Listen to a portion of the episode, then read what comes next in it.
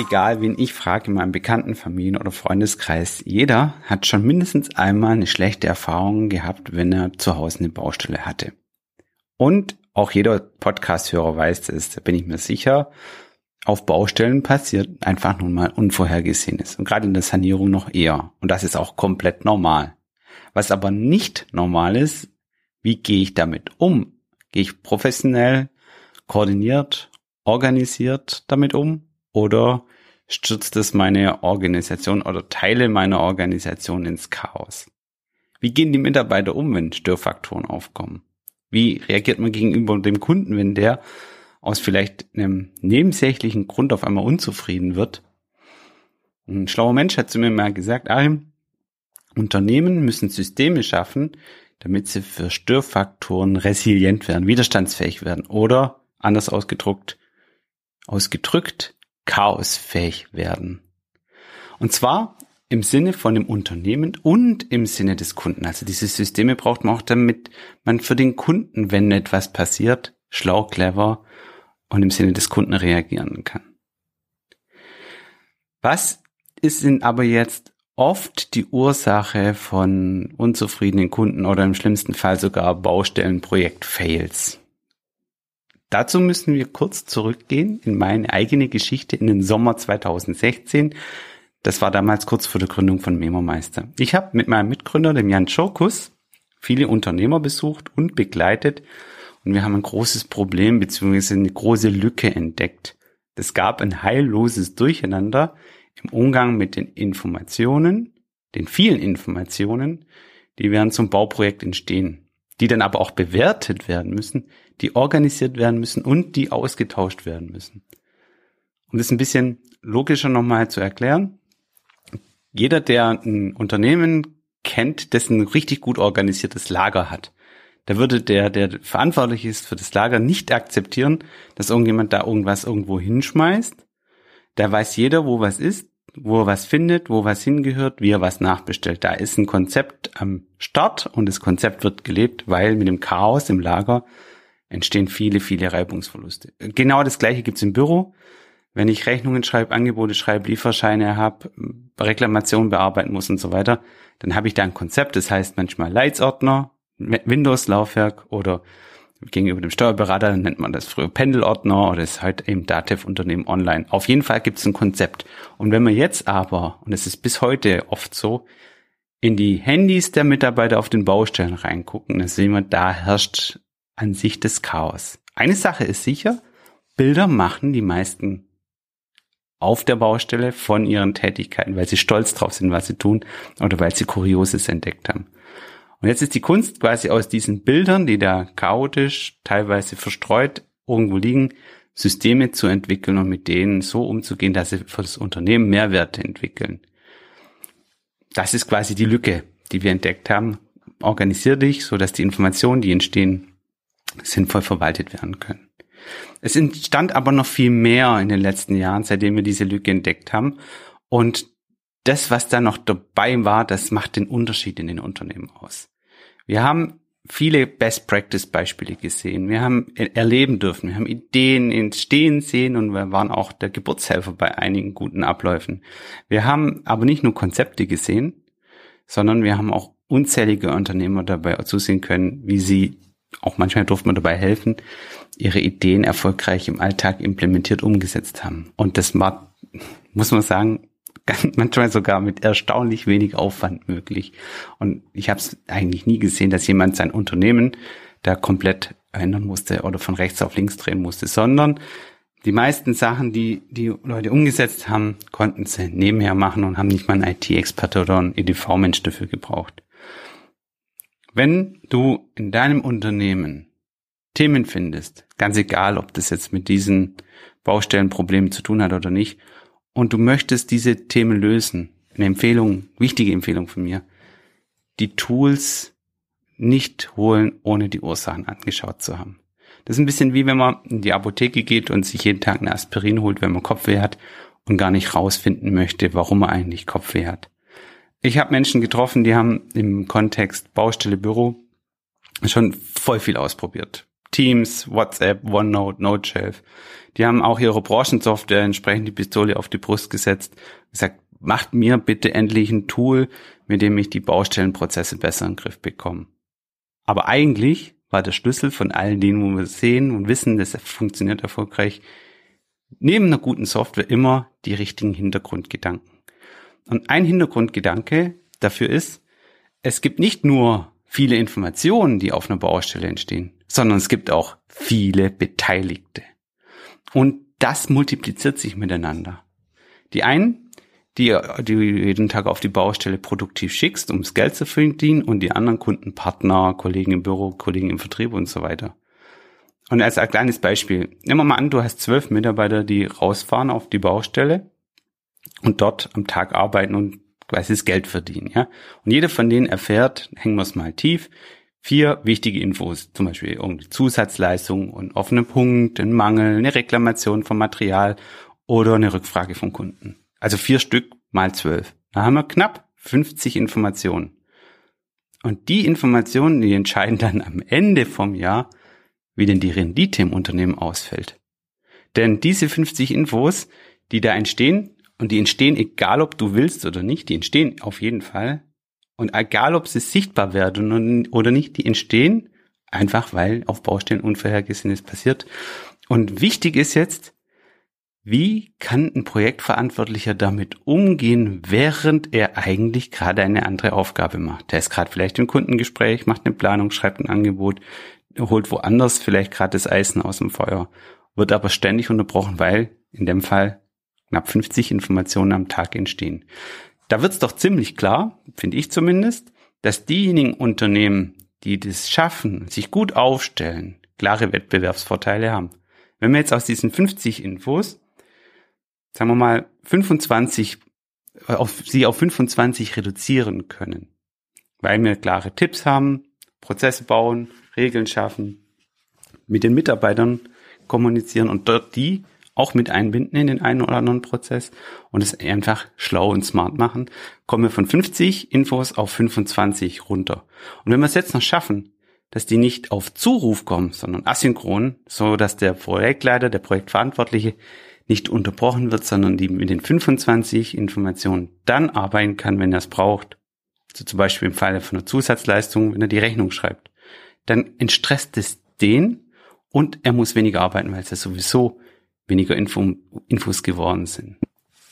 Also nicht, dass du mich jetzt falsch verstehst. Wir werden jetzt nicht über Nacht 25 Probleme, die bei dir jeden Tag auf der Baustelle passieren, weghexen können. Wir können aber zukünftig dafür sorgen, dass viele Situationen gar nicht mehr entstehen. Oder wenn sie entstehen, dass jeder weiß, wie man damit umgeht, ähnlich wie so Zahnrädchen, die ineinander greifen im Team. Und denn nicht jedes scheinbare Problem der Baustelle muss zur entsprechenden Führungskraft durcheskaliert werden. Und dass das geht, das weiß ich, das habe ich in den letzten Jahren erfahren und Erfahrung sammeln dürfen. Und ich habe sechs Podcast-Folgen gebaut. Jede davon ist ein Baustein, mit der auch du deine ganz eigene, persönlich bessere Brücke zwischen Büro und Baustelle bauen kannst. In den Podcast-Folgen gehe ich verschiedene Problemursachen auf den Grund.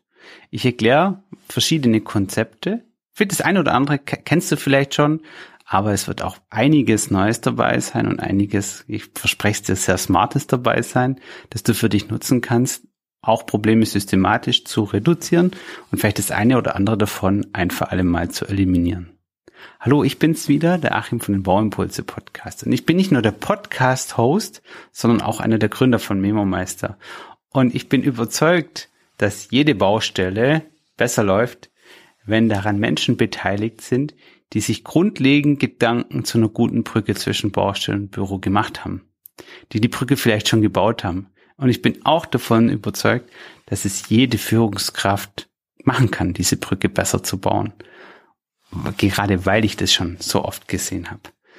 Die Folgen, die jetzt kommen, sind so vollgepackt, dass du vielleicht einen Wunsch hegst oder das Beste der Wunsch entsteht, einen Stift zu zücken und mitzuschreiben. Und das brauchst du aber nicht machen, denn ich habe eine Zusammenstellung von diesen wichtigen Infos in diesen Podcast-Folgen zusammengetragen und in ein Dokument gepackt. Und dieses Dokument nenne ich den Leitfaden für Führungskräfte begleitend zu diesen Podcast-Folgen. Der erste Baustein das ist das Fundament. Das ist die Folge, in der wir gerade auch drin sind. Und das Fundament ist, baue das richtige System. Leider übersehen viele dabei aber was super Wichtiges und das möchte ich, dass es dir in Zukunft nicht mehr passiert. Und dazu möchte ich dich mitnehmen auf einen kleinen Theorieteil, aber keine Angst. Ich werde die Theorie kurz halten und es eher visuell als Gedankenexperiment mit dir machen. Wenn du nicht so der Gedankenkünstler bist, kannst du gern den Leitfaden runterladen. Den findest du in den Show Notes. Dort habe ich entsprechend auch ein Diagramm und ein Schaubild hinterlegt für das, was jetzt kommt. Es gibt im Zusammenhang von Baustelle und Büro vier wichtige Fehlerursachen aus der Fehlertheorie. Und das sind erstens Kompetenzfehler, zweitens Performancefehler, drittens Kommunikationsfehler und viertens Systemfehler. Jetzt stellst du bitte vor, du sammelst aus allen Projekten des letzten Jahres alle Probleme zusammen, die entstanden sind und schreibst die auf einen Zettel in Stichpunkten. Das kann sein, dass das eine ganze Menge wird. Das ist ein großen Stapel an Post-its. Und jetzt stell dir vor, du machst ein Whiteboard mit vier Spalten. Die erste Spalte bekommt oben die Überschrift Kompetenzprobleme. Das sind alles die Probleme, wo der Mitarbeiter nicht wusste, wie er es tun soll oder es nicht tun durfte, also seine Kompetenz überschritten hat. Er hat die Ausbildung nicht oder er wusste nicht, wie es geht oder er durfte es nicht machen. Hat es trotzdem gemacht und es hat zum Fehler geführt. Zum Beispiel, er hat eine Zusatzleistung zugesagt und dann vergessen umzusetzen. Dann hängst du den Zettel da rein und dann gehst du gedanklich erstmal nur den Stapel an allen Problemen durch vom letzten Jahr, wo das die Ursache war.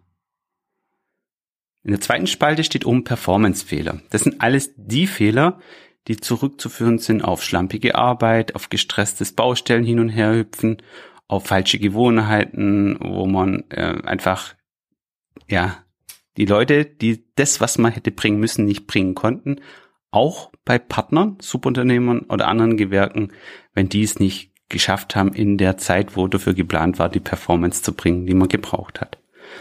Also alle Zettel dann da reinhängen, die noch übrig sind aus dem Stapel. Die dritte Spalte ist die Spalte Kommunikationsprobleme. Und dort hängst du bitte einfach alle die Zettel rein, die zurückzuführen sind auf die Informationen, die gefehlt haben auf äh, Dinge, die entstanden sind, wo aufgrund von fehlenden Infos, auch wieder Kunde, Partner, Büro, Baustelle und so weiter. Jetzt kann es sein, dass dein Stapel schon ziemlich klein geworden ist, den du noch übrig hast, aber wir haben ja auch noch die vierte Spalte, das sind Systemfehler. Das sind alles die Fehler, die zurückzuführen sind auf systematische Probleme. Also kleiner Spoiler, wenn einer der ersten drei Spalten regelmäßig zu Fehlern führt, kann es sein, dass nicht der Mitarbeiter ein Kompetenzproblem hat, sondern dass dein System ein Systemproblem hat. Und als Beispiel dazu, wenn wir nochmal zu der Zusatzleistung zurückgehen, nicht der Mitarbeiter ist schuld, weil er die Zusatzleistung zugesagt hat, sondern vielleicht ist das System schuld, weil gar nicht klar geregelt ist, wie man mit Zusatzleistungen umgeht. Das Gute ist, ich meine, das sieht es wahrscheinlich vor deinem inneren Auge selber, durch diese Maßnahme kommst du in die Situation, die Verantwortung für eventuell öfters auftretenden Fehler zumindest mal anzuerkennen, anzunehmen. Und ich bin überzeugt, dass herausragende Führungskräfte, also eine Fähigkeit von denen ist, dass sie Systemfehler erkennen und lösen. Weil wenn ein, wenn ein Fehler, der regelmäßig passiert, systematisch gelöst wird, dann können die Mitarbeiter das gar nicht mehr falsch machen und dann brauchst du auch nicht ins Mikromanagement kommen oder anders ausgedrückt, dann bist du auch nicht mehr so sehr das Mädchen für alles, weil du eben wiederkehrende Probleme als Systemfehler anerkennst und dann das Systemfehler löst. Und das bringt mich zum Schluss. Ich möchte dir jetzt noch kurz die restlichen fünf Bausteine vorstellen. Der zweite Baustein, da geht es um bessere Stimmung im Unternehmen und wie du dafür sorgen kannst, dass die Bauprojekte bei euch schneller und vor allem auch vollständig abgeschlossen werden können. Im dritten Baustein geht es um mehr Rendite mit klaren Prozessen und wie du Maßnahmen, die dir wichtig sind, in Zukunft vielleicht einfach auch smart in die Umsetzung bringen kannst. Der vierte Baustein, da dreht sich alles um den Kunden bzw. Kundenvertrauen und wie du mit Lügen, Ausreden umgehen kannst bzw. wie eine gute Fehlerkultur im Unternehmen aufgebaut werden kann. Im fünften Baustein, im vorletzten, reden wir über die Kommunikationsfehler und No-Gos in der Kommunikation und was du tun kannst, dass gute Mitarbeiter gerne im Unternehmen bleiben. Und im letzten Teil, den sechsten, geht es um professionelles Auftreten und dass dir dafür ein Dokumentationsleitfaden eine große Hilfe ist. Alle sechs Bausteine beziehen sich immer auf das ganze Projektteam, adressieren aber die Führungskräfte und Chefs, weil die im Grunde diejenigen sind, die das System verändern können, die dafür sorgen können, dass es systematisch besser wird. Wenn dir die Podcast-Folge gefallen hat und du nichts verpassen möchtest, dann kannst du gerne natürlich diesen Podcast abonnieren. Das geht bei Spotify und bei der Apple Podcast App ganz einfach. In der App selbst einfach die Podcast, Bauimpulse Podcast abonnieren. Kleiner Tipp am Rande, wenn du, wenn du die Informationen, wenn du den Leitfaden und so weiter für dich selber speichern und merken willst, dann kannst du natürlich auch gerne in diesen Apps diese Podcast-Folge mit WhatsApp mit dir selber teilen. Das ist dann so ein bisschen wie der Knoten im Taschentuch. Und wenn du dann schon dabei bist, kleines Augenzwinkern, dann teile die Folge doch auch einfach mit Freunden, Bekannten, Kollegen von der Meisterschule oder von deinen Arbeitskreisen oder RFA-Gruppen oder einfach anderen Unternehmern, wo du glaubst, die könnten da auch was davon profitieren von diesen Impulsen. Du kannst natürlich auch gern mit Führungskräften und mit Kollegen teilen, wenn du das, wenn du das Gefühl hast, dass da diese Informationen bei euch im Unternehmen wertvoll sind. Die Brücke zwischen Büro und Baustelle ist ein wichtiger Teil von meiner persönlichen Memo-Meisterreise der letzten Jahre, habe ich ja eingangs schon erwähnt. Ich habe aus unzähligen Live-Schulungen und mehreren hundert Analyse- und Beratungsgesprächen mit unseren Kunden viel gelernt, viel erfahren und ich denke, dass ich mit diesen Podcast-Folgen einiges davon zurückgeben kann. Viel Erfolg, beim, viel Spaß beim Anhören, viel Erfolg beim Umsetzen und bis bald vielleicht schon bei der nächsten Folge. Grüße aus Stuttgart, euer Achim.